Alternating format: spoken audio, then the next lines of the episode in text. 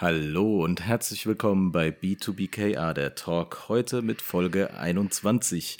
Wir machen heute etwas, äh, was gar nicht so arg zu B2BKA, der Talk passt. Wir haben festgestellt, dass Stefan, der Sepp und ich, dass wir alle drei in Top Gun Maverick waren und den Film erschreckenderweise, in Anführungsstrichen, ziemlich, ziemlich gut fanden. Und deswegen haben wir gedacht, machen wir eine kleine Podcast-Folge dazu. Ähm, wie gesagt, Sepp und Stefan, die habe ich mir dann auch natürlich zum Gespräch hier dazu geholt. Herzlich willkommen, Sepp. Hi, danke, dass ich wieder dabei sein darf. Und herzlich willkommen, Stefan. Hi, auch wieder schön dabei zu sein. Yo, Top Gun Maverick. Der, Im Vorgespräch zur Folge von Obi-Wan oder im Nachgespräch, ich weiß es gar nicht mehr ganz genau, hat der Stefan zu mir äh, gesagt und hat sich dafür, ich weiß es nicht, hattest du dich ein bisschen geschämt? Warst du auch ein bisschen von dir selbst überrascht, dass du sagst, äh, bisher bis zu dem Zeitpunkt einer der besten Filme des Jahres für dich gewesen, Top Gun Maverick und im gleichen. ja, du hast es so ein bisschen ja, gesagt ja, ja, gehabt, ne? Ja, ja, genau, ja. Ja. Und, und ich habe dann im gleichen Atemzug gesagt, krass, ich war mit dem Sepp im Kino und ich habe mit dem Sepp genau das Gleiche gedacht. und das äh, lässt uns jetzt irgendwie nicht los, dass wir, dass wir jetzt hier zusammen diskutieren müssen, warum war das für uns bis dahin irgendwie so ein guter Film? Und ich meine, die Kinokassen äh, bestätigen das Ganze ja auch. Ähm, was meint ihr? Fangen wir mal an mit dem Stefan. Warum denkst du, für dich jetzt war der Film so, so gut? Ja, also ich fand ihn persönlich ähm, so überraschend gut, weil er erstens mal ähm, auch mit den ganzen Flugszenen und so weiter viele Sachen dargestellt hat, die ich vorher bisher noch gar nicht gesehen hatte. Ich kenne auch schon ein paar andere, äh, ähm, sagen wir mal, Filme mit Flugzeugen oder Jagdfliegern. Ähm, das hat mich total begeistert. Ähm, ich fand auch die einzelnen Sequenzen toll, wo es dann auch wieder äh, bestimmte Sachen gab, die man aus dem ersten Teil kannte. Das hat mir auch so ein bisschen wieder so Nostalgie ver vermittelt. Und ähm, ich war aber total, also ich hatte richtige Gänsehaut, als ich diese ganzen Flugmanöver gesehen hatte. Das war so schnell, so dynamisch. Und da haben sie ja sehr, sehr viel im Film gezeigt und ähm, ich hatte den Film auch im IMAX dann gesehen. Also es war schon Wahnsinn. Und dann das Donnern ähm, von den, von den äh, Flugmaschinen und so weiter. Also da, da war ich total, total im Film drin. Und ähm, die Musik war wieder top und äh, ich war total überrascht, auch von der Spannung her. Ich habe mich gar nicht gelangweilt gefühlt. Und äh, das Witzige ist, jetzt im Nachgang habe ich sogar äh, jetzt mitbekommen, dass da wirklich jede Szene ohne CGI gemacht wurde. Ne? Also da war ich jetzt doch überrascht. Ich habe mich immer gewundert, das sieht doch so echt aus. Das kann doch gar nicht äh, äh jetzt ein CGI-Effekt sein, aber im Ende, jetzt am Ende habe ich jetzt erst mitbekommen, das ist alles echt gewesen. Das hat mich jetzt nochmal noch mehr geflasht und der Film ist wirklich top von der Spannung her, von der Geschichte her und äh, was ich auch gut, mir gut gefallen hat, ist, dass es nicht zu sehr in diese Schiene ging mit diesen, wie sagen wir mal, dieses patriotische, ähm, wo die Amerikaner immer so dann immer wieder die Flagge zeigen und so weiter. Das war überhaupt nicht dabei. Also man hat sich mehr auf die Geschichte konzentriert und auch wie es den einzelnen Flug, äh, ja, wie es den einzelnen Piloten ähm, erging während des Trainings, was sie da gemacht haben. Also es hat alles super gepasst für mich jetzt. Mhm. Sehr schön. Äh, hast auch schon viel angesprochen, auf was wir dann nachher noch eingehen werden, denke ich. Sepp, wie sieht's bei dir aus? Ja, Stefan hat natürlich ganz viele Sachen gesagt, ähm, denen ich nur beipflichten kann, wobei ich eine Sache ein bisschen zurücknehmen muss. Ähm, das Patriotische mit der Flagge, da kam mir sofort die Szene, ähm, ich glaube, das war der erste Lehrgang, den sie durchmachen, sitzen sie zusammen und machen das vor einer ungefähr 12 mal 10 Meter großen Flagge die da anscheinend im Hangar zufällig aufgehängt wurde für Seminare. Also das war, ich, man muss natürlich sagen, es ist trotzdem wieder heftig von der Navy unterstützt worden. Klar, ja. Und die sehen es natürlich auch wieder als einen Rekrutierungsfilm. Ähm, das ist jetzt, und wir haben es ja auch schon gesagt, Tom Cruise privat muss man auch wieder als äh, Mensch mit rausrechnen. Aber wenn ich mir den Film anschaue, ich war brutal gut unterhalten minus ein paar der Liebesszenen. Ähm, aber ich glaube einfach, wir sind ja alle drei schlaue Männer. Wir sind alle drei nicht dumm und ähm, kennen uns in der Welt aus und trotzdem erreicht der Film, glaube ich, sowas in uns, was wir einfach sagen, ja, das finden wir als Männer einfach cool. Geile Sonnenbrillen, ähm, bisschen im Englischen sagt man Cockiness und so weiter, also so, so Hahnenkämpfe, cool sein, egal was man macht, in der Szene cool ausschauen, Action und ähm, der Held sein und das mal nicht. Und ihr wisst, und da geht's euch genauso wie mir, mir gefallen diese Filme auch, Marvel und teilweise auch DC, ähm, aber es waren nicht Superhelden und es war trotzdem heldenhaft und eigentlich, und das habt ihr auch am Anfang gesagt, müsste man sich dafür schämen, dass man so einen Film gut findet. Aber es ist einfach Guilty Pleasure. Es, ist, es war gut gemachter Film, handwerklich mega. Das mit den echten Flugszenen ist einfach nur brutal. Ich, ich habe mit Freddy schon drüber geredet. Die erst, man durfte nur mitspielen, wenn man einverstanden war, dass man sich auch wirklich in so ein Flugzeug setzt und Tom Cruise musste sogar extra nochmal unterschreiben, dass er auch ja nichts anfasst in diesen Flugzeugen. Ja, genau. Ja. Weil man weiß, Tom Cruise will immer mitmischen. Und ähm, ihm wurde dann nicht gestattet, so einen Flieger zu fliegen. Aber er ist der erste und bisher einzige Schauspieler, der auf einem Flugzeugträger landen durfte mit einem anderen Flugzeug. Also der steigert sich so ultra rein und man muss es ihm einfach lassen. Er kann Actionfilme machen. Auch die Mission Impossible Filme sind eigentlich höllendämlich aber mega unterhaltsam. Und ich glaube, eben, das ist sowas, Boys will be Boys und in dem Film kann, können Männer Männer sein und einfach Spaß haben mit den ganzen Klischees, mit denen da gespielt werden, was Männern halt einfach Spaß macht. Große Maschinen, Action, cool sein. Ja, hast gut auf den Punkt gebracht.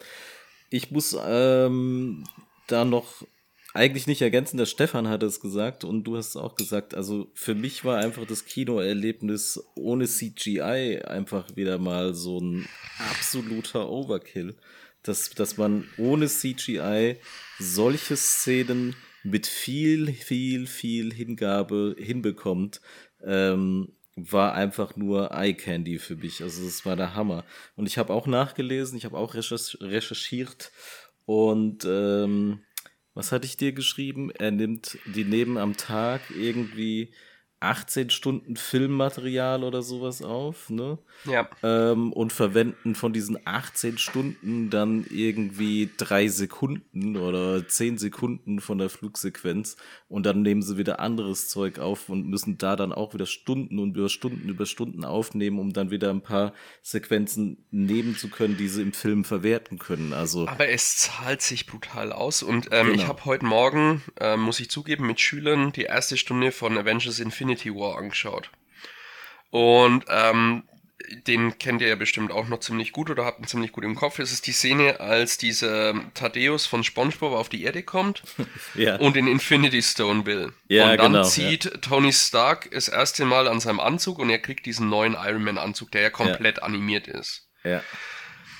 Und im Vergleich zum ersten Iron Man Film, als große Teile des Anzugs noch komplett echt waren, wirkt es richtig seltsam, wenn man das als Vergleich hat. Und da muss das ich sagen, stimmt. ein bisschen ein Appell an Hollywood. Man merkt erst, wenn wieder so ein Film ist, der mit echt, mit echten Requisiten und so weiter gemacht wurde, wie schlecht CGI eigentlich noch ist. Und den Film werden wir in 20 Jahren anschauen und werden sagen, ja, das sieht immer noch gut aus. Aber bei Avengers Infinity War zum Beispiel, dieser Anzug von Tony war in dem Moment, sah er seltsam aus. Also, und Iron Man 1 aber nicht, weil er da eben echt war. Genau, da hat Und ich finde, da müsste man wieder ein bisschen mehr zurück zu dem Ganzen. Ist ja. natürlich aufwendiger und so einen Anzug zu bauen, solche Flugszenen, du hast es gerade gesagt, 18 Stunden, sowas ist nur mit Navy-Unterstützung zu machen, weil ansonsten ist der nicht bezahlbar. Aber trotzdem sollte man sich vielleicht ab und zu mal wieder ein bisschen mehr anstrengen in dem Bereich. Hm. Ja, zu deinem äh, CGI-Vergleich, ähm, da hat das Stefan auch im, im Obi-Wan-Podcast was Gutes zugesagt, wo wo da eben auch in der Star Wars-Reihe was ordentliches gemacht wurde, Stefan, das war natürlich Mandalorian, ne? Ja.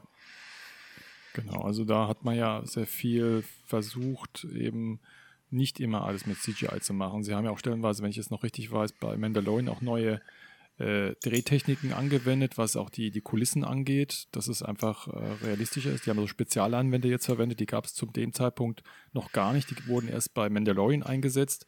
Das heißt, wenn man jetzt so diese Szenen von der Wüste hat und so weiter, ähm, also da haben sie sich auch sehr stark bemüht, ähm, eben weniger äh, mit CGI, auch die, auch die, äh, die Einstellungen von Mos Eisley, das waren ja auch, sind ja auch echte Gebäude, ja, also die da hingestellt haben. Und das fand ich halt äh, schon sehr gut, ja. Ja. Das war nämlich auch ein Problem bei den Star Wars-Filmen, bei den neuen drei, abgesehen von allem anderen, was schlimm lief, was wir ja gerade im Vorgespräch auch nochmal angeschnitten haben. Ähm, es war zu viel CGI auch. Und da, das habe ich jetzt, das hat der Daniel und der Freddy beim Essen auch schon mal gesagt. Ich habe Mandalorian selber nur gesehen, aber die Szenen, die ich gesehen habe daraus, sahen wieder rauer, echter und so weiter aus. Und das ist wichtig ja. fürs Gefühl. Das sieht man dann halt an den Sets, ne? Also da, da sind halt einfach dann wieder Sets aufgebaut und, und richtig gute Kulissen und Außenkulissen und so. Und es macht sich halt einfach bezahlt. Also die Atmosphäre ist gleich nochmal eine andere. Und das ist das, was Top Gun Maverick jetzt für uns auch im Kino tatsächlich ja so, ähm, ja, bewegend gemacht hat. Ich weiß noch, ich saß, weißt du noch, also ich bin doch aufs Klo gegangen, dann bin ich fett gestolpert, ganz peinlich ja. im Kino.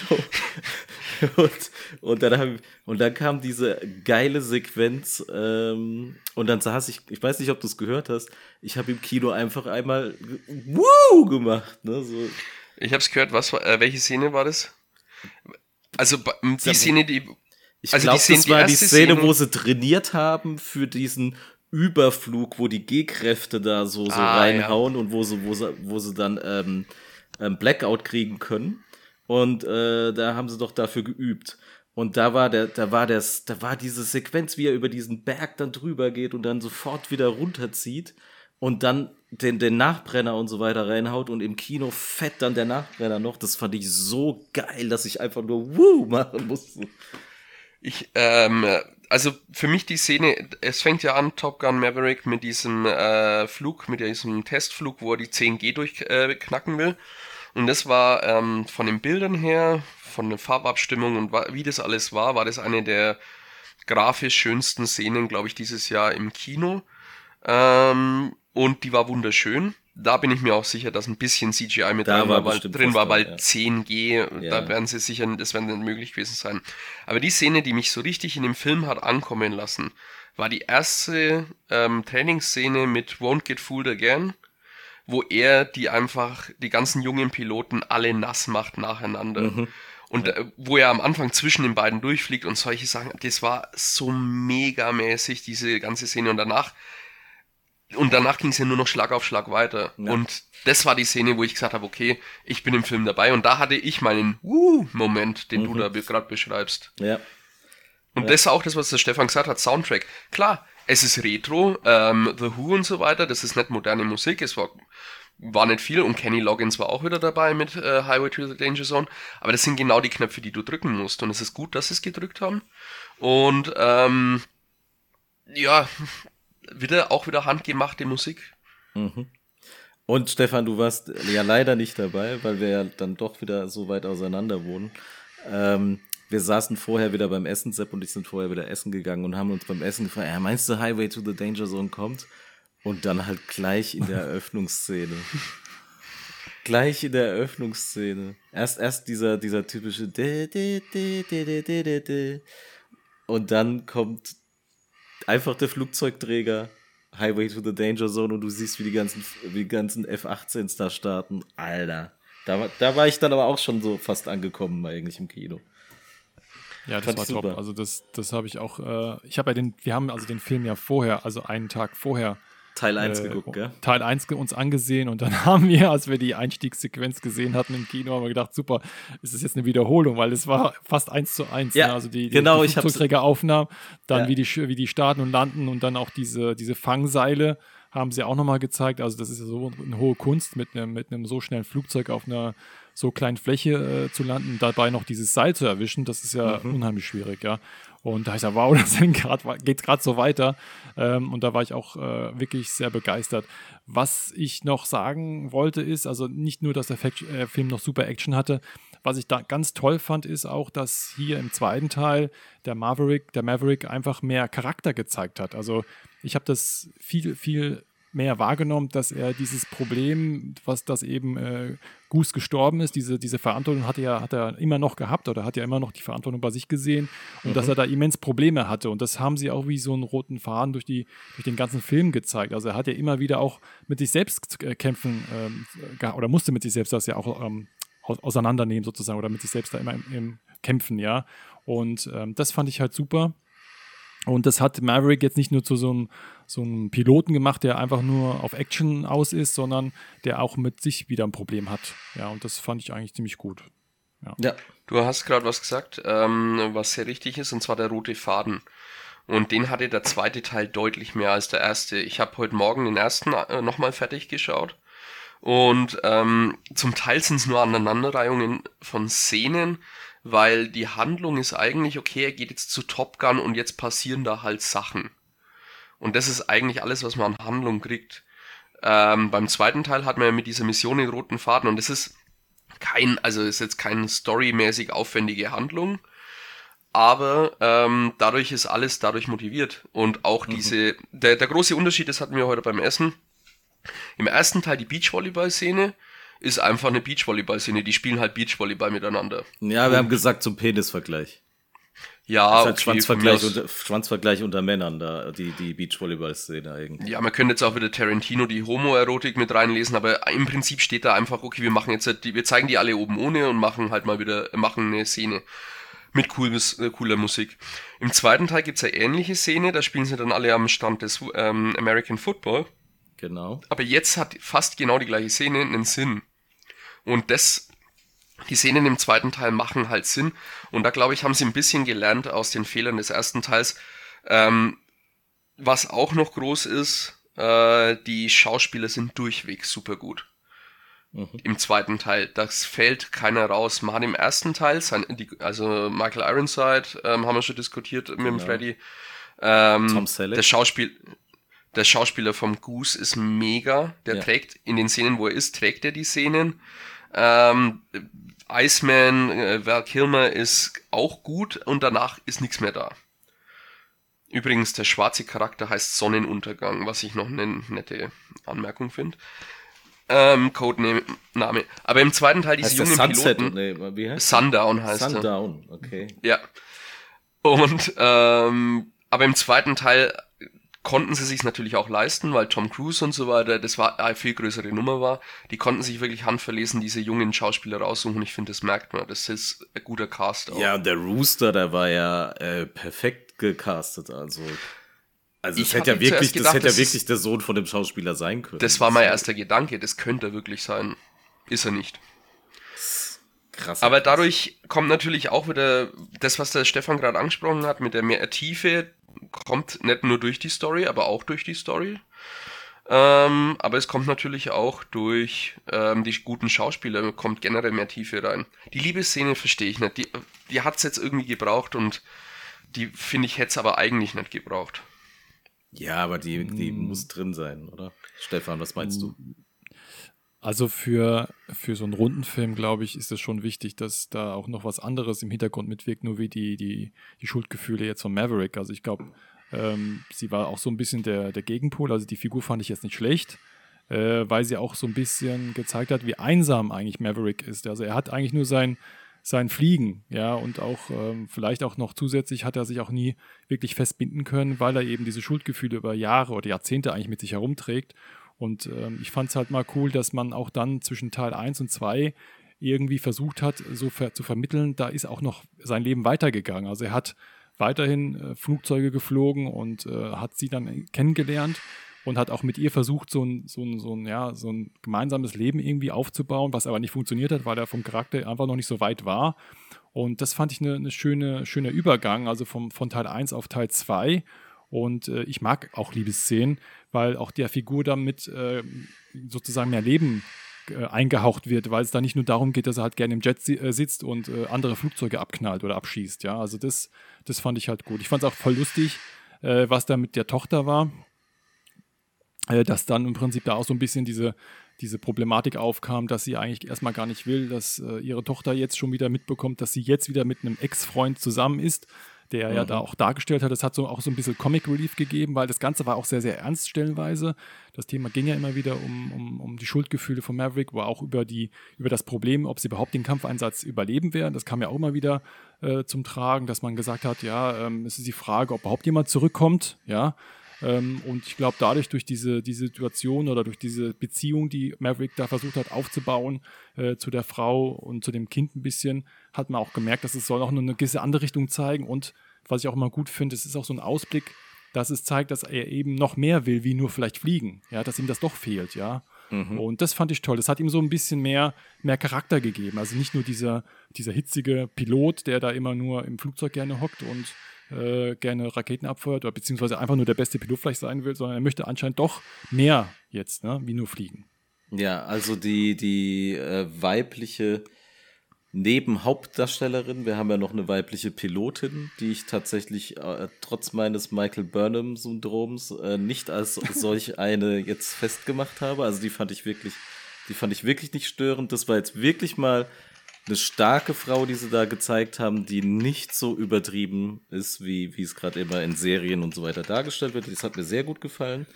Äh, was ich auch sagen muss, so genauso wie du, die äh, Jennifer Connelly, die sollte Maverick so ein bisschen wieder erden.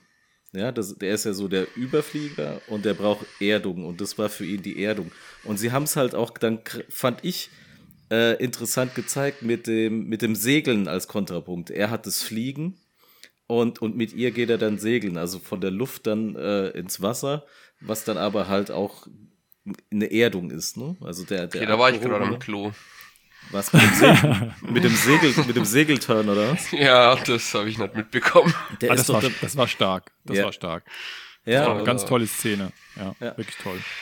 Fand ich ähm, auch, weil, weil sie ist ja dann auch da volles, sie hat ja dann da äh, hieß mal das, das, äh, die Ra oder sowas, mir fällt gerade nicht, doch, Ra ist ein Segelbegriff. Ähm, und, und dann fährt die ja volle Power, was weiß ich, 10, 12 Knoten oder sowas mit dem Ding und dann hüpfen die ja so richtig krass über die Wellen, was ja wirklich geht mit einem gescheiten Segelboot, ne? dass man da solche Geschwindigkeiten erreicht. Ähm, und das war halt ihr Geschwindigkeitskick und da steht er ja dann da und, und genießt auch diesen Geschwindigkeitsrausch, den er ja durch sein Motorradfahren sich immer verschafft und dann halt durchs Fliegen. Und es war aber halt hier jetzt auch eben geerdet und nicht in der Luft. Also für mich war es so eine, die, die Jennifer Connelly ist einfach da, um ihn so ein bisschen auf den Boden der Tatsachen zurückzuholen und so die Erdung zu verpassen. Okay. Was auch cool war, was auch cool war in der Szene, also wenn ich da kurz nochmal reingrätschen darf, Gerne. Äh, dass man einfach sieht, dass auch die, die weibliche Figur eine ganz andere äh, Stellung hat ja in der, äh, in, der, in der Szene auch. Also man hat ja bei Top Gun 1 so das Gefühl gehabt, der ist ja immer derjenige, der immer das Steuer in der Hand hält und immer sagt, wo es lang geht. Da war ja auch so der, der, der Frauenheld im ersten Teil. Jetzt hier in der Szene mit dem Schiff hat man gesehen, dass er eigentlich so, zu, so sitzen muss und abwarten muss, was jetzt passiert. Also sie hat das Steuer gehabt, ja. Sie hat eigentlich gesagt, was Sache ist. Mhm, und genau. äh, man hat hier gesehen, dass da das erste Mal jetzt Maverick eigentlich sich von einer Frau führen ließ, ja, und mhm. sozusagen ihr das Steuer überlassen hat und auch ihr vertraut hat. Also das ist ja auch so eine Vertrauensgeschichte immer bei ihm, warum er eigentlich immer alles selber machen will, ähm, wenn es um das Thema Lenken oder Geschwindigkeit geht. Mhm. Und das fand ich auch mal super zu sehen. Und das hat auch dem Film ein bisschen ein bisschen besseren Ausgleich gegeben, dass die, die Frauen da nicht so dargestellt werden, als ob sie so, so, so, ja, nur eine Nebenfigur wären, sondern auch, dass die eine ganz andere Rolle hier einnehmen können, ja. Ja, Wobei ich da jetzt einschränkend dazu sagen muss, dass die äh, Charlie im ersten Teil eigentlich für 80er Jahre Verhältnisse als eine sehr taffe Frauenfigur ursprünglich eingeführt wurde. Ja. Das verliert sie allerdings nach relativ kurzer Zeit komplett und ähm, wird dann quasi diese unterwürfige Frau. Ähm, ja, aber angelegt war sie ja eigentlich als starke Frau. Ja, hat man in der Szene, wo sie sich zum ersten Mal begegnen, da war sie ja noch sau, sau tough. Und vor allem ist es ja auch eine, die ähm, in der Navy dann ja, die hat ja da die, die höchsten Sicherheitsstufen und so weiter, sagt sie genau, ja. Genau, sie ist ja seine ja, Ausbilderin. Genau. Also es war eigentlich umgedreht, was finde ich ungewöhnlich für 80er Jahre Frauenfiguren ist. Ja.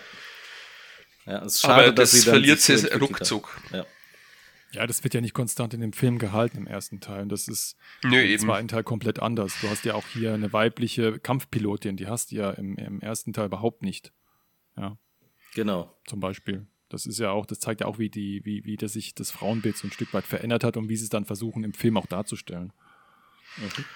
Klar, ist natürlich trotzdem hauptsächlich ein Cockfight und ein bisschen kam mir die Frauenfigur auch vor, als wäre sie quasi, ähm, ja, halt einfach man muss eine mit drin haben, weil sonst kann man den Film eigentlich nicht drehen aktuell. Also sie war dann, sie war da und das war es dann auch. Die Kampfpilotin oder die Connelly? Die Kampfpilotin. Ja, die Kampfpilotin, okay, ja. Die, ähm, was ich noch sagen möchte, was ähm, wahrscheinlich eine clevere Wahl ist, gerade in der jetzigen Zeit, wobei der Film ja jetzt halt auch schon ein paar Jahre eigentlich ja gedreht wurde, dass mal wieder nicht gesagt wird, wer denn der Bösewicht ist. Ähm, es ist ja wie bei Team America, die kommen aus Türkis Türkistan und äh, reden Mohammed Mohammed Allah Jihad und äh, Töcke Töcke. Es sind Mixed der fünf, nee, Kampfflugzeuge der fünften Generation. Das, also es wird ja noch mehr auf die Spitze getrieben im ersten Teil. Man weiß ja gar nicht mehr, wer das sein soll. Äh, es ist ein unbekannter Feind. Das ist natürlich clever. Ähm, und dadurch nimmt man denen auch komplett die Schwere in dem Bereich, die vielleicht, also ich habe im Spiegel gelesen, der vermisst es, weil der will natürlich immer irgendwelche politischen Anspielungen und noch irgendwelche Verflechtungen und wie man dann den Feind analysiert und dass der auch einen doppelten Boden und so weiter hat, das nimmt man damit komplett raus. Die sind böse, das darf nicht sein, dass die diese Atomanlage haben, die muss jetzt weg, fertig. Ähm, Finde ich eine gute Entscheidung, weil man sich da nicht, das hätte in den Film nicht reingepasst dass man ähm, da noch geopolitische Überlegungen und äh, mit reinbringt und so weiter. Aber ich habe gelesen, dass es auch kritisiert wurde, aber ich glaube, Leute, die sowas kritisieren, verstehen Top Gun nicht. Mhm. Also ich habe auch gelesen, dass sie extra wegen diesem Rogue, Rogue Nation nennen sie es, glaube ich, im, im, im Englischen, glaube ich, ne? Äh, was haben sie im Deutschen gesagt? Eine Schurkenstaat. Eine Schur ein Schurkenstaat, genau. Äh, Rogue Nation ist es, glaube ich, im Englischen. Und ähm, die haben extra, wenn man den Anflug sieht zu, diese, zu diesem Bergkessel, den sie da machen müssen, ne, die fliegen ja über alles mögliche Terrain, damit es auch wirklich nicht irgendwie festgemacht werden kann, das ist jetzt eine Nation da. Also die fliegen ja da über ah, Wälder, ah, dann über ja, ja. dann über Schnee und Eis und und dies und das. Ne? Also das haben sie wohl anscheinend auch extra gemacht, damit man nicht sagt, aha, das ist jetzt ein arabischer Staat oder ein der der Staat oder der oder der. Ja, das fand ich, ähm, fand ich auch. Ja, ob es jetzt wirklich sinnvoll ist, ist von den Bildern her sieht es halt auch nochmal schön aus, muss man sagen. Aber sie haben halt versucht, gesagt, viel, viel Politik da rauszunehmen, damit es jetzt nicht heißt, okay, das ist jetzt der böse Russe oder das Muss man vielleicht aber jetzt auch mal als, aus Kampfpilotensicht, ähm, aus Kampfpilotensicht bist du im Militär, du bekommst deine Befehle und du hast die nicht zu hinterfragen. Und aus Kampfpilotensicht, wir haben jetzt diese Mission und wir müssen die erledigen, macht auch Sinn. So würden echte Kampfpiloten, glaube ich, da auch hingehen. Vielleicht haben sie moralische Gewissensbisse oder so weiter, aber sie müssen einfach Befehle befolgen und da ist das die Mission nicht zu hinterfragen. Und wenn du das noch mit reinbringst, wie gesagt, äh, äh, Pete Mitchell, die, also der Maverick, ich weiß nicht, ob das, äh, ob das jetzt auch noch sein hätte müssen, dass jetzt auch noch sich, er hat Goose, er hat die Frau, und jetzt mache ich mir auch noch Gedanken, ob die Mission und was weiß ich was. Das ist ein anderer Film, da gibt es andere Filme dafür und das war nicht Top Gun, wo das vielleicht rein muss. Genau, deswegen ist es ja clever. Ja. Dass sie das nicht reingebracht haben. Aber wie gesagt, die Kritik gab's und ähm, klar kann man sagen, stimmt ja auch. Man hält sich da natürlich komplett raus. Aber wollte ja auch keiner. Eine andere Frage, die ich an euch habe. Das war jetzt Top Gun 2.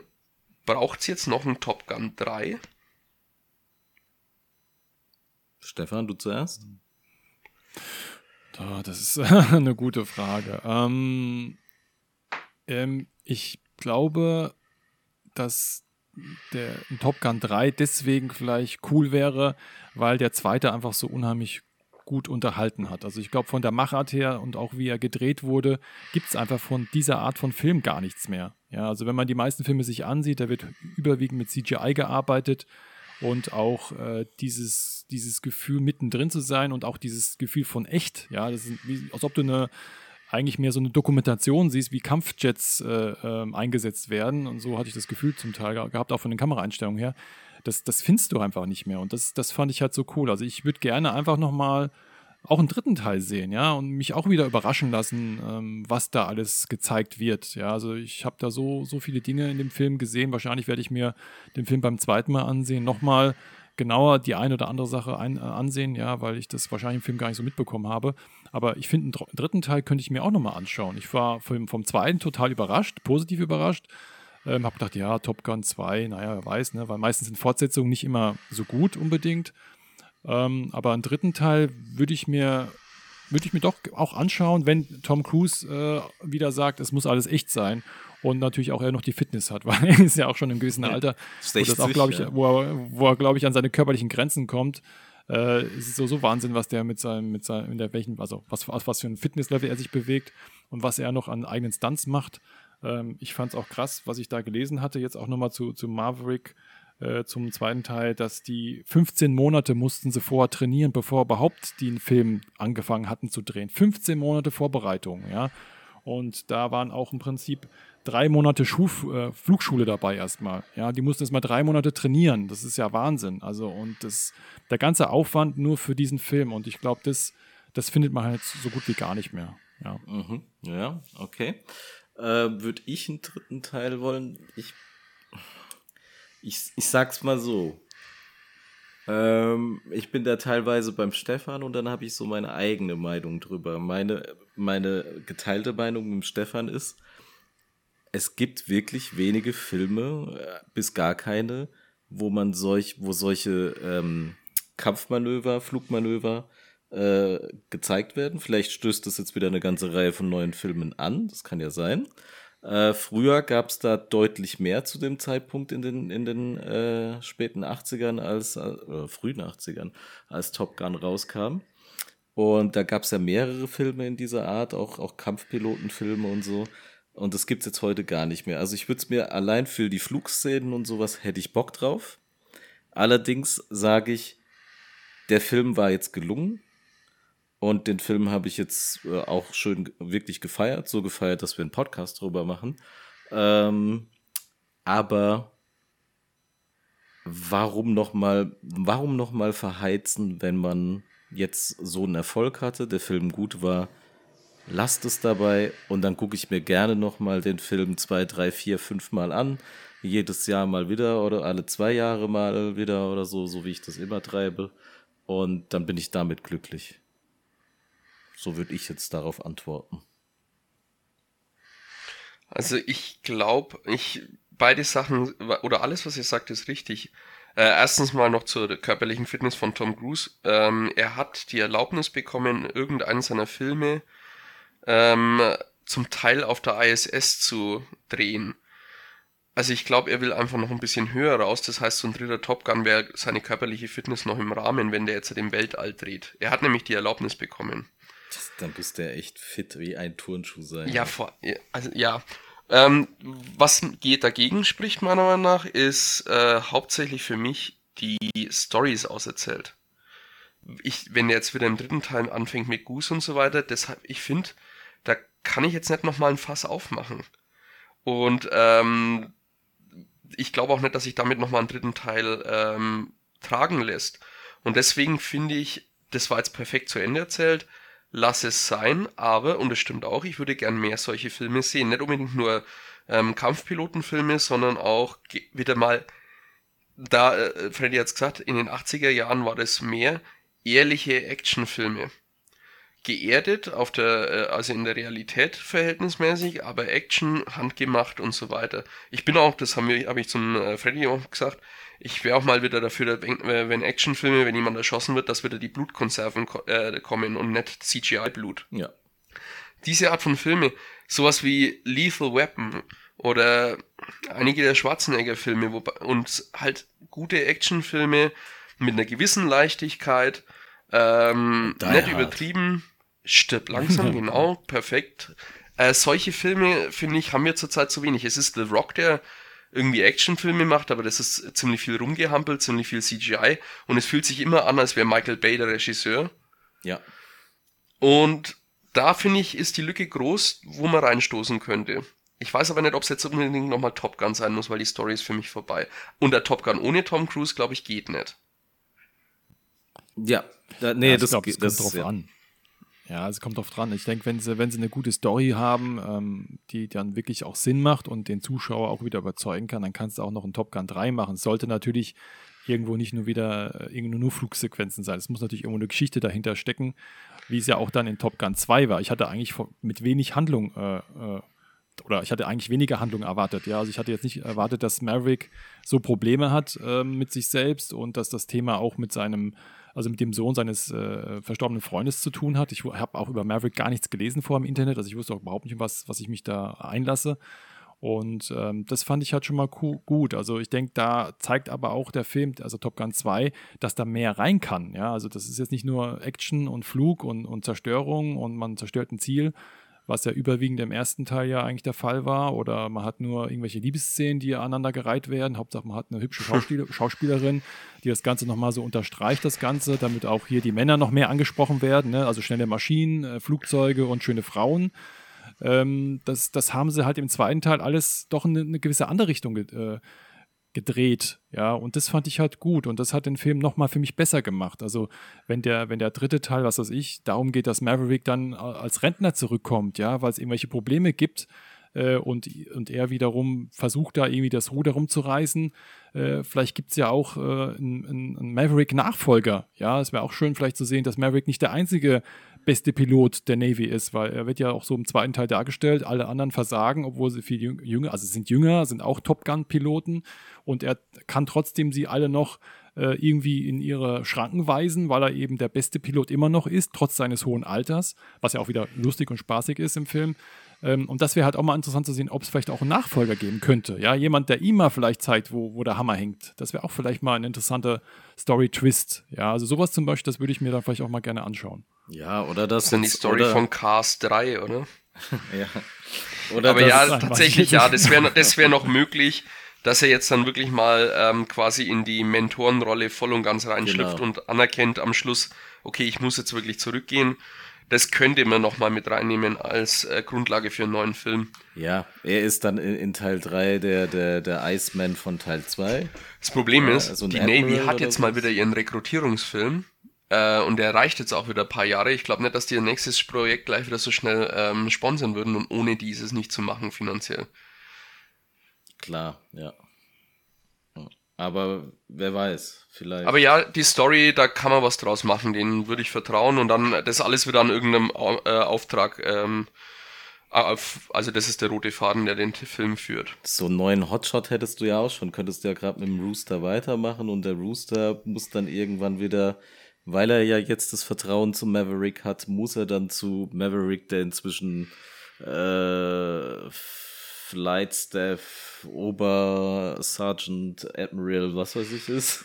Ähm, genau. Ja, musste halt zu ihm gehen und um Rat fragen, wie er jetzt da und da weiter machen soll oder wie er es damals dann gemacht hat, ähm, die Leute unter Kontrolle zu kriegen, was weiß ich. Muss ja jetzt nicht auch wieder irgendwie sein, dass, dass der Ausbilder dann Probleme mit denen hat. Es muss ja auch nicht sein. Es kann ja auch mal einfach irgendwas anderes sein. Generell, ja, okay. ja?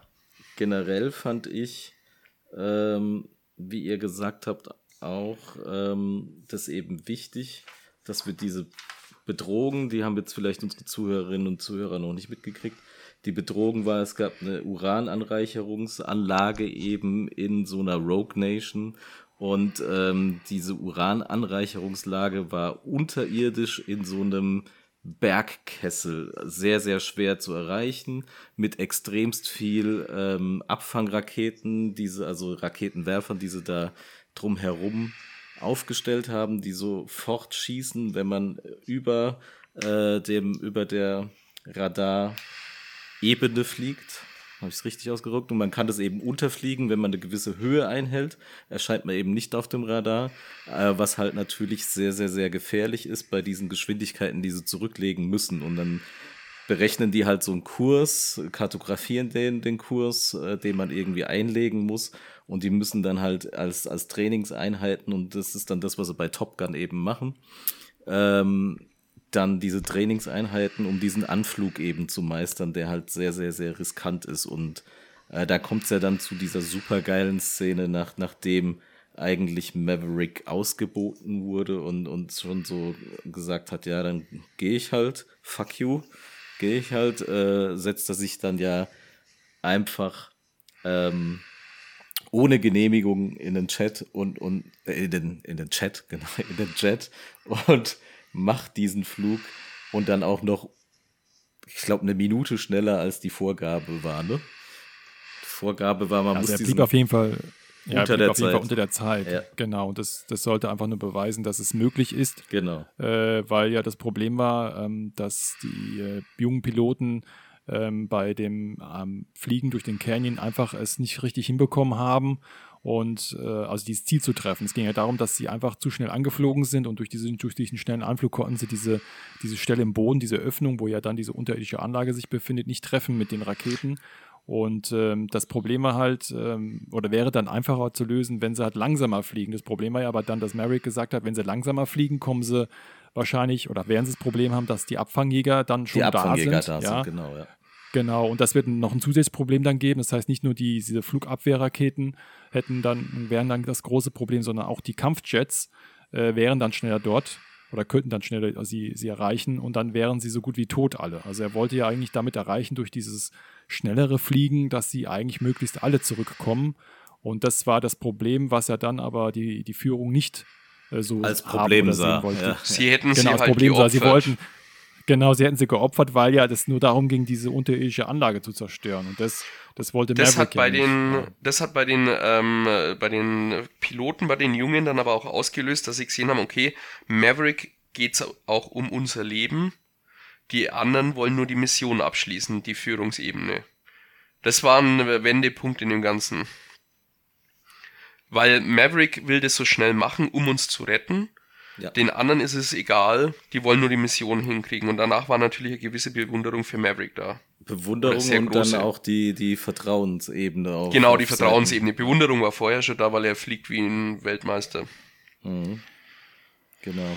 Also es war, das war, ähm, fand ich eben, wie wir gesagt haben, so diese ganze Storyline, die war extrem wichtig für den In der Film. Szene, als er da durchfliegt, bin ich, habe ich mich wirklich nach vorne gelehnt im Sitz und ähm, Ja, genau. die Finger reingekrallt, weil das war wirklich eine, wie er da durchfliegt und wie er das schafft und äh, das war Wahnsinn. Also war die Szene war, intensiv geil, ja. ja, da war tatsächlich die, die Szene danach, wo sie es dann tatsächlich machen, äh, war, in, war am Stück nicht so intensiv wie diese Szene. Ja. Und da möchte Ja, ich noch das- was sagen. Das ja. war die unrealistischste Sache an diesem ganzen Top Gun 2 war, meiner Meinung nach, als sie dann dort abstützen und dieses ähm, alte Flugzeug kapern und wegfliegen damit. Und da habe ich mir gedacht, ja, bla, Hollywood halt. Das Faszinierende daran war, das ist ja die, äh, das ist eine echte Geschichte. Das ist einem Piloten im Zweiten Weltkrieg passiert, im feindlichen Gebiet abgeschossen worden und mit einem feindlichen Flugzeug dann geflohen. Und äh, sich, Okay. Also diese, gerade diese seltsame Szene war echt, und das hat mich echt fasziniert. Da muss ich noch ein bisschen Respect-Credits zurückbekommen. Das war auch tatsächlich ja so, habe ich gelesen, haben die das ja explizit als Hommage an, an diese Situation, glaube ich, sogar geschrieben, oder? Ich Genau. Richtig in Erinnerung. Genau, ich weiß den Namen von den Piloten im Zweiten Weltkrieg nicht mehr, aber Wahnsinn. Mhm.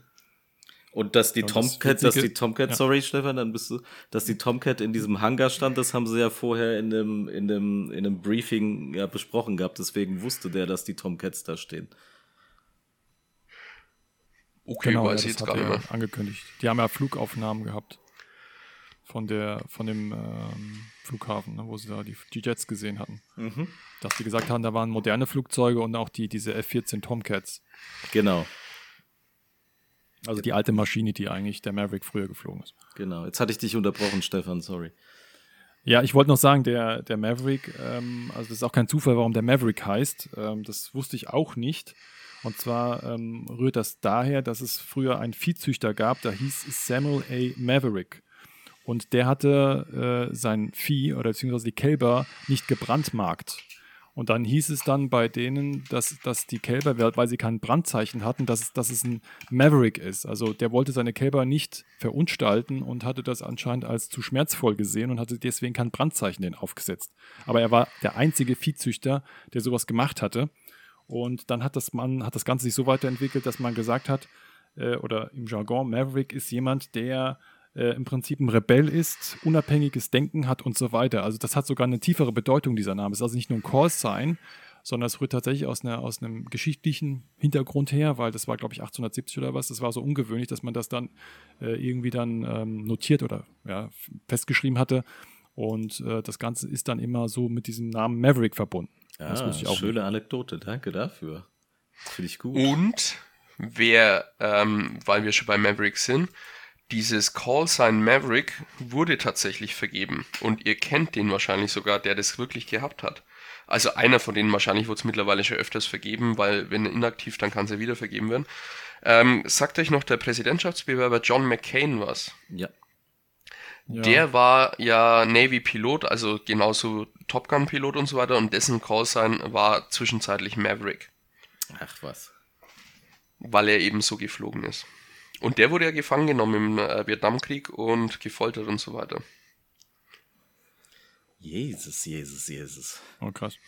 Jetzt sind wir auch noch ein Bildungspodcast. Ja, also es ist sicherlich meint, es hat auch noch mehr zu hören als nur vielleicht die Filmsequenzen.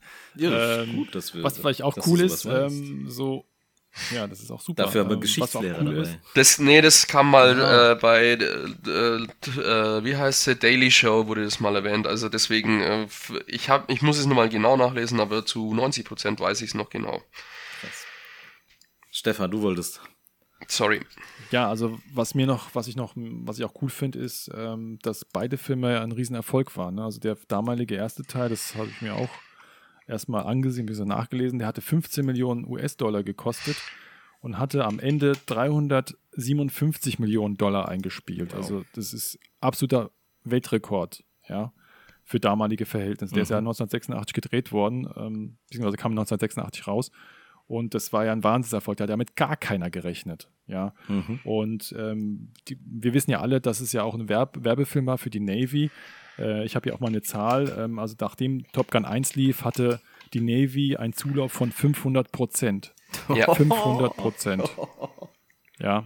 Also wir reden jetzt nicht von 50 Prozent oder 80, von 500% Das ist Prozent. der Wahnsinn. Hier, Ja, ja, also doch. der Film ist auch ein riesiger Werbefilm und die haben sich noch bedankt. Ne?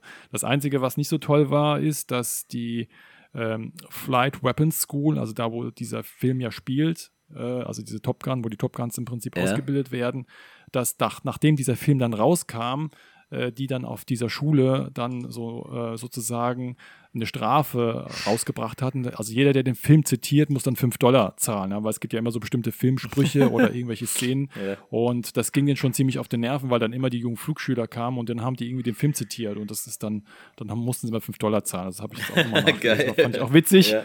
Also die fanden das dann zwar toll, die Navy, aber da, wo eigentlich der Film dann spielt, die fanden das nicht so toll, weil die Schüler dann immer den Film zitiert haben. Ja. Und was auch cool ist, also der aktuelle Film von Tom Cruise, äh, falls man das nicht weiß, ist der erfolgreichste Film, den er je gedreht hat in seiner Karriere. Also es übertrumpft sogar ähm, Mission Impossible, die ja schon Ja. mega, ähm, mega Hits waren. Äh, mit Top Gun 2, also Top Gun Maverick, hat er jetzt den äh, 63. erfolgreichsten Film, also der, äh, der Posi- Position 63 hat, weil er über eine Milliarde Dollar eingespielt hat. Und die Kosten waren hier bei 170 Millionen. Krass. Ja, also das, das ist nochmal eine andere Zahl. Ähm, ich denke, da das stehen die, ja gut, da steht wahrscheinlich schon vielleicht Top Gun 3 schon im Raum, ja, weiß man ja nicht. Ähm, auf jeden Fall schon ziemlich krass, wie, wie erfolgreich der Film ist, ähm, obwohl er jetzt nicht äh, so teuer war. Ja, also da kennen wir ja andere Produkte. Wie gesagt, da muss man aber noch mit reinrechnen, da muss man aber das Sponsoring, das wurde natürlich von der Navy nicht angegeben. Die Piloten und so weiter, das waren ja alles Navy-Piloten und die Flugzeuge Navy-Eigentum und so und das wurde alles gestellt. Äh, das ist in die Produktionskosten nicht mit reingerechnet worden. Deswegen, also der Film war mit Sicherheit deutlich, deutlich teurer. Ja, ich glaube, ohne die Unterstützung von der Navy, weil die natürlich auch die Werbung dahinter gesehen haben, wäre das sicherlich nochmal teuer gewesen. Was aber vielleicht auch interessant ist, äh, die mussten aber trotzdem Geld zahlen an die Navy. Und zwar Ja. hat jede Flugstunde Ja. Über, also wenn ich genau gelesen habe, waren es 11.400 Dollar gekostet pro Flugstunde. Und die hatten ja mehrere Leute, die dann geflogen sind. Und äh, was ich auch nicht gewusst hatte, war, ist, die sind ja pro Tag mehrmals mindestens 90 Minuten der Flug, äh, in, 90 Minuten in der Luft gewesen. Ja, also mit den Jets. Ja, und das heißt, wenn du überlegst, dass da wie viele Personen da immer raus mussten, also die hatten auch Kosten, sicherlich nicht die Kosten, wenn sie das alles selbst bezahlt hätten, aber die mussten trotzdem den Sprit bezahlen, ja, und das Ja, ist nicht ja. wenig.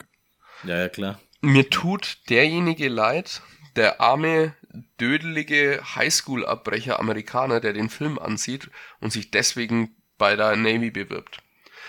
Weil, boah, geil, das will ich auch haben, was die da machen. Boah, das ist so geil, so geil. Und dann, ja, er ist bei der Essensausgabe ein Leben lang. Und das ist halt einfach die Realität, als ob die alle zu top, also diese 500 Prozent, die du gerade erwähnt hast, die kenne ich auch. Und die es mit Sicherheit war. Die haben direkt am Ausgang von den Kinos, haben die dann Rekrutierungsstände gehabt. Aber es ist einfach so schlimm, dass die dann alle gedacht haben, dass sie jetzt dann Top Guns werden. Ja, ja klar, Mann. Da komme ich mit meiner Blauze und meiner Brille und, und äh, ich will auch so eine F-18 fliegen. Ja, ja, klar. kein Problem, unterschreib hier. Ja, mach, mach. genau. Überhaupt kein Problem. Du, Brille, überhaupt kein Problem als Pilot und so. Ey. Was? Minus 6 Dioptrien? Noch kein Stress, Alter. Nimmst die Brille Wobei Tom Cruise, glaube ich, mit seinen, Zähne, äh, mit seinen Zähnen auch eigentlich nicht Flugzeug fliegen dürfte. Genau, ja. ja, ja. So ja, also das Interessante ist, wenn man den ersten Teil sieht, dass er da äh, nicht so schöne strahlende weiße Zähne hat, jetzt wie im zweiten Teil. Also sein sein oh, Gebiss und seine Zähne sehen viel perfekter aus wie im ersten Teil. Ja, er hat sie, also ich bin mir nicht sicher, er hat sie sich noch mal ein bisschen rearrangen lassen, seine Zähne, äh, seine Zähne, weil die waren ja ganz früh ganz, ganz schlimm. Aber mhm. er hat immer noch den gleichen Fehler und den hat er bei Top Gun 1 auch schon gehabt. Er hat einen der vorderen Schneidezähne ist genau in der Mitte. Der Mitte ja. Da, wo eigentlich eine Zahnlücke sein müsste zwischen den vorderen beiden Schneidezähnen, weil das die Mitte des Gesichts ist, hat er einen den Zahn stehen. Und wenn du das jetzt weißt, schaust dir nochmal ein Bild von Tom Cruise an.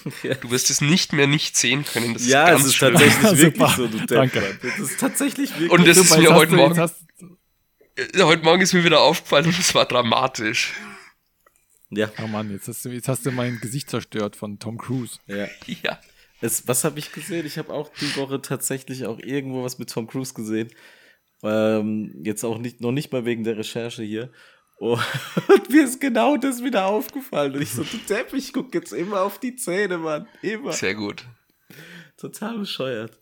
Aber ist halt wirklich so, ne? Ähm, um nochmal kurz zurückzukommen, so ein bisschen auf, auf den Ablauf vom Film. Was ich, ähm, hatten wir jetzt ja schon drüber, diese F-14-Szene.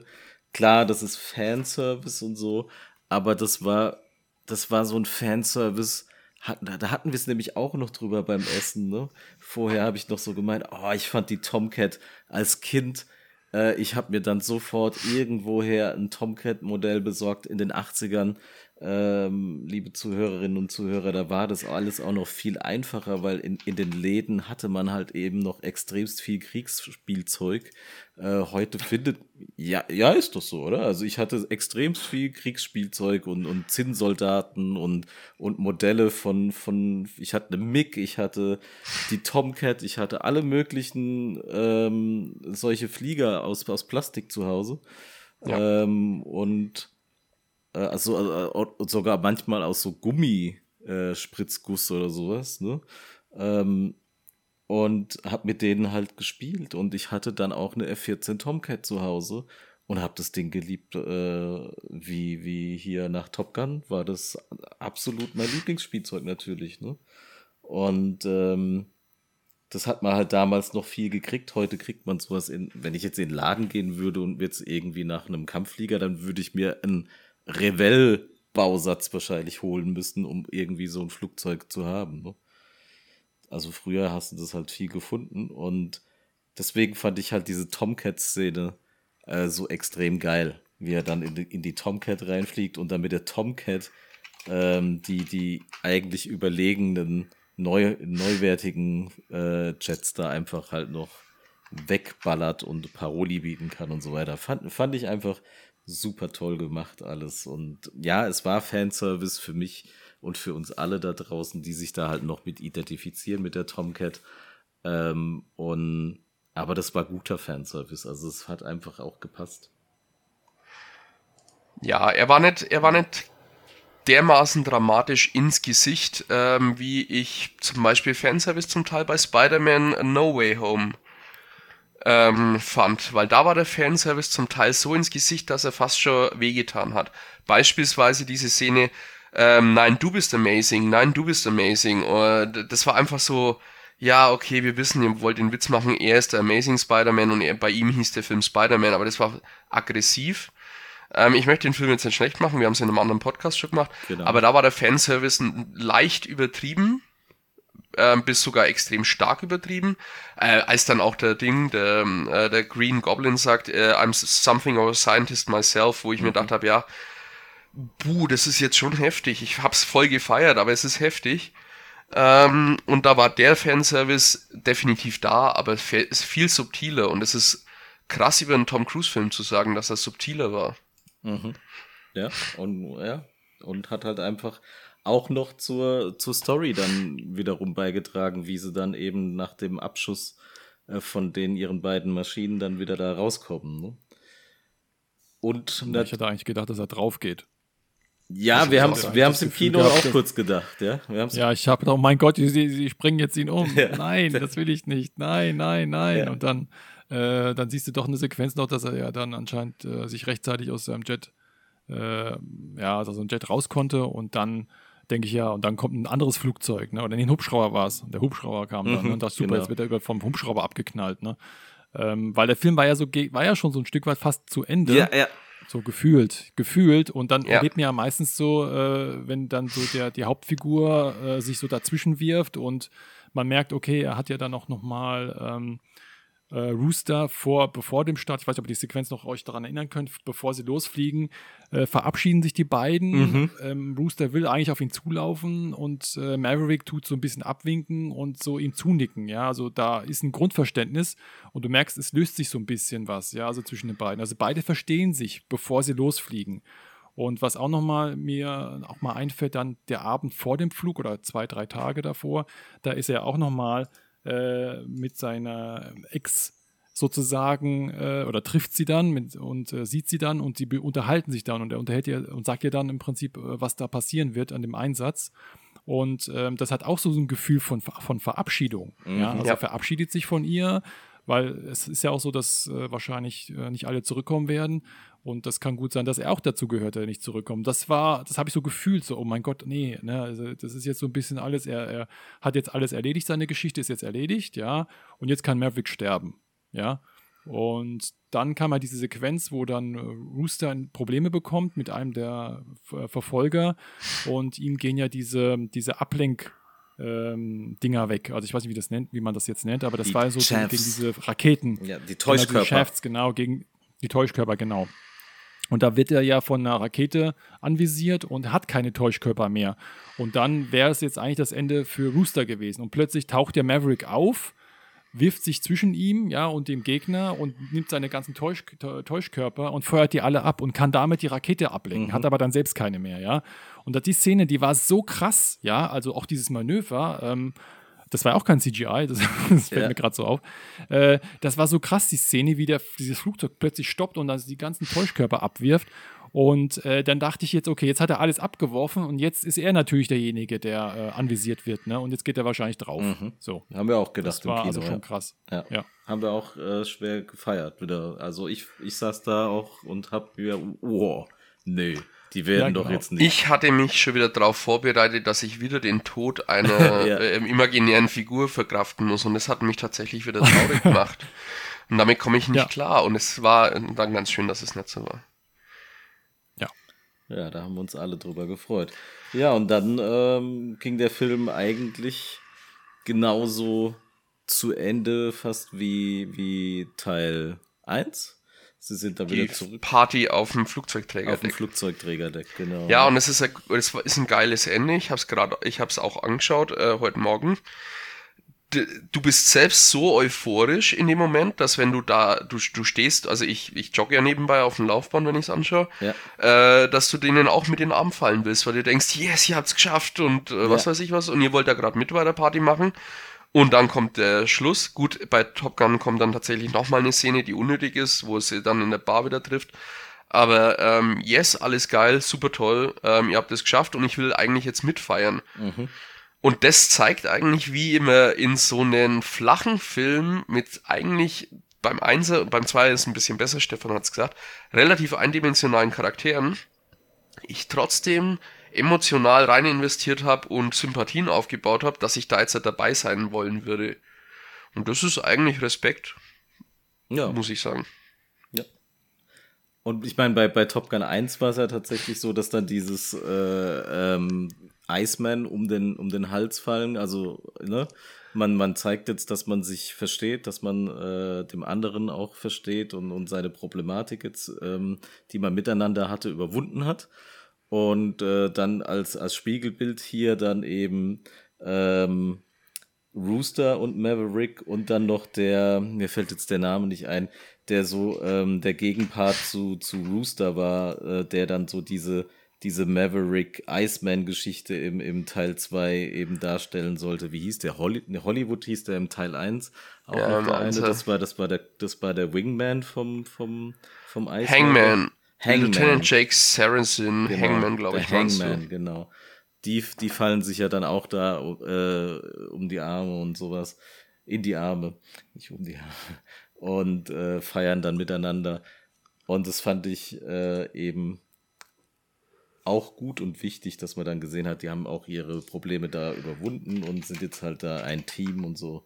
Fand ich, auch wenn es ein bisschen, ja, Billo ist und so weiter, aber ja, in dem Moment, wie du gesagt hast, sitzt man da und freut sich mit.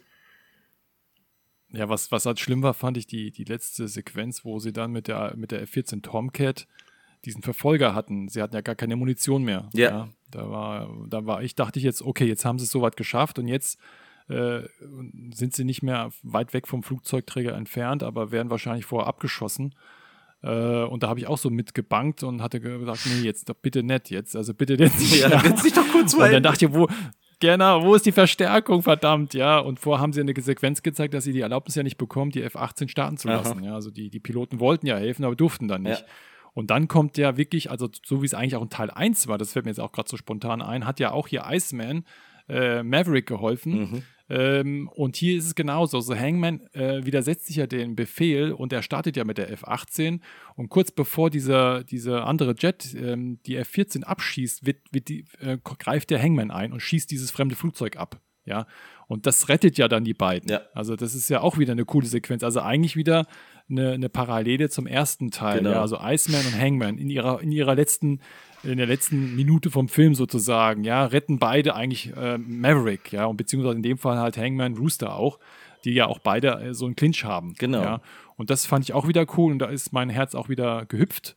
Und ich fand das wirklich einfach eine tolle Abschlusssequenz auch, ja, ja. zwischen den einzelnen Figuren. Sehe ich genauso, vor allem, weil das ja auch für Teil 1, äh, beziehungsweise in Teil 1, die Szene, dass, also dass Iceman ihn rettet und dass sie dadurch dann Freunde werden, in Teil 2 Auswirkungen hat, dass diese Freundschaft über Jahre Bestand hatte. Iceman das war eine der schönsten äh, Cameos letztendlich, genau. äh, die ich mir, weil die diesen Konflikt, der ja gelöst war, nochmal auf eine höhere Ebene gestellt hat, auf eine lebenslange Freundschaft, auf genau. einer ganz hohen Ebene. Das war eine ganz, ganz schöne Sache. Plus hat mich auch für Val Kilmer gefreut der eine schwere Zeit in den letzten Jahren hatte. Ja, durch. Äh, das mit seinem Sprechen, ja. äh, dass der im Film nicht sprechen kann, kommt ja auch daher, dass Val Kilmer im echten Leben ja wirklich, ähm, ich glaube, Kehlkopfkrebs oder so hatte genau. und wirklich nicht mehr sprechen kann. Also fand ich eine schöne Sache. Ähm, dass das dann auch noch den und der war ja relativ abgehängt, was Filme angeht, ähm, eben auch wegen der Erkrankung, aber auch aus anderen Gründen. Und das hat mich gefreut, dass er den dann nochmal so mit reingenommen hat. Ja, da hat er auch hundertprozentig noch der Tom Cruise drauf bestanden. Dass, mit dass, Sicherheit, dass das kam von Tom Cruise, ja, da bin ich mir sicher. Glaube ich auch. Glaube ich auch. Und äh, wie du sagst, ich fand es halt einfach, dass es wirklich diese Auswirkungen von einer, das aus einer, aus einer Konkurrenz, die man hatte, Freundschaft war es ja nicht wirklich, war eigentlich nur ein Konkurrenzkampf, äh, dass sich daraus so eine lebenslange Freundschaft entwickelt und auch ja dann ähm, hat man ja im Film gesehen, dass ja Iceman ihn immer gefördert hat und immer wieder darauf bestanden hat, Maverick muss kommen. Und letztendlich war ja auch Iceman dafür verantwortlich, dass jetzt Maverick wieder in, in Top Gun als Ausbilder aufgenommen wurde. Das war ja auf Verlangen von ihm. Aber die Karriere von Iceman ist, so wie der Charakter in Top Gun 1 eingeführt wird, auch absolut sinnvoll, weil er war perfekt. Mhm er hat keine Fehler gemacht, was ihn dann manchmal, äh, also er hat alles perfekt gemacht, was manchmal ja der richtige Weg war. Deswegen hat Maverick ja am Schluss dann tatsächlich mehr Durchschlagskraft gehabt, weil er nicht nach den Regeln gespielt hat. Aber dass er dann der Oberchef der ganzen Navy oder so wird, oder der Flieger, ich weiß jetzt nicht, was er genau der Oberchef war, macht in dem Zuge absolut Sinn. Komplett, ja. Und Admiral, ja, ist ist er. Admiral aufgestellt. Admiral, Admiral war er, glaube ich. Ja, Admiral. Genau, und das Genau, und das ist ja schon, das ist ja eigentlich der höchste, eine der höchsten Ränge, die du überhaupt haben kannst. Also was ich zu dem Ähm, Film. Was ich auch cool fand. Ja, was ich zu dem Film insgesamt, ich, äh, ich hatte null Erwartungen eigentlich. Ich habe mir gedacht, bla. Ähm, er war, es war ein Megafilm. Äh, er hat mich auf so viel und er hat, es war ein gut gemachter alter Actionfilm. Und ich hoffe, dass das das ist, was daraus folgt, dass vielleicht äh, Hollywood wieder ein bisschen mehr in die Richtung geht. Es ist immer noch der erfolgreichste Film im Jahr 2022 und ich habe es gerade vorhin gesehen. Ich glaube Platz 23, 29 der ähm, weltweit größten Einspielerfolge. Hat jetzt auch ein bisschen so die Nach-Corona-Zeit eingeleitet am Kino. Man kann wieder richtig Geld verdienen mit Kino. Mhm. Ja. Und äh, vielleicht lernen sie jetzt davon, muss ich sagen, weil es wäre ein ganz wichtiger Schritt wieder in die Richtung zu richtig guten Filmen. Weg vom 25. The Rock-Film. Und ich mag The Rock Show, aber wir bräuchten mal wieder was Neues. Wir haben es im letzten Podcast gehabt. Es müsste mal eine neue Ära anfangen und vielleicht kommt jetzt wieder so eine 80er Jahre Actionfilm-Ära mit echten Sachen. Wird es wahrscheinlich nicht sein, CGI ist billiger, effektiver, aber es wäre cool. Actionfilme mit ein bisschen Humor, handgemacht. Ja, ja, hätte ich auch mal wieder Bock drauf, tatsächlich, ja. Stefan, du noch irgendwelche abschließenden Worte? Ja, also ich war insgesamt sehr begeistert von dem Film und ähm, Teil 3, glaube ich, würde ich mir trotzdem angucken. Ja, und ja, und das äh, ist zu Recht eines der erfolgreichsten Filme dieses Jahres. Da kann ich nicht mehr viel dazu sagen, außer äh, denkt daran, bei Facebook und bei äh, Spotify einen Daumen nach oben zu hinterlassen und auch zu kommentieren. Ihr seid immer dazu eingeladen, auf Facebook auf B2BKA der Talk. Ähm, ja, mir bleibt nicht mehr viel zu sagen, außer bleibt uns treu und macht's gut. Danke Sepp, danke Stefan. Danke fürs Einladen. Bis zum Ja, nächsten danke. Mal von meiner Seite. Von mir auch. Macht's gut, ciao. Ciao. Tschüss.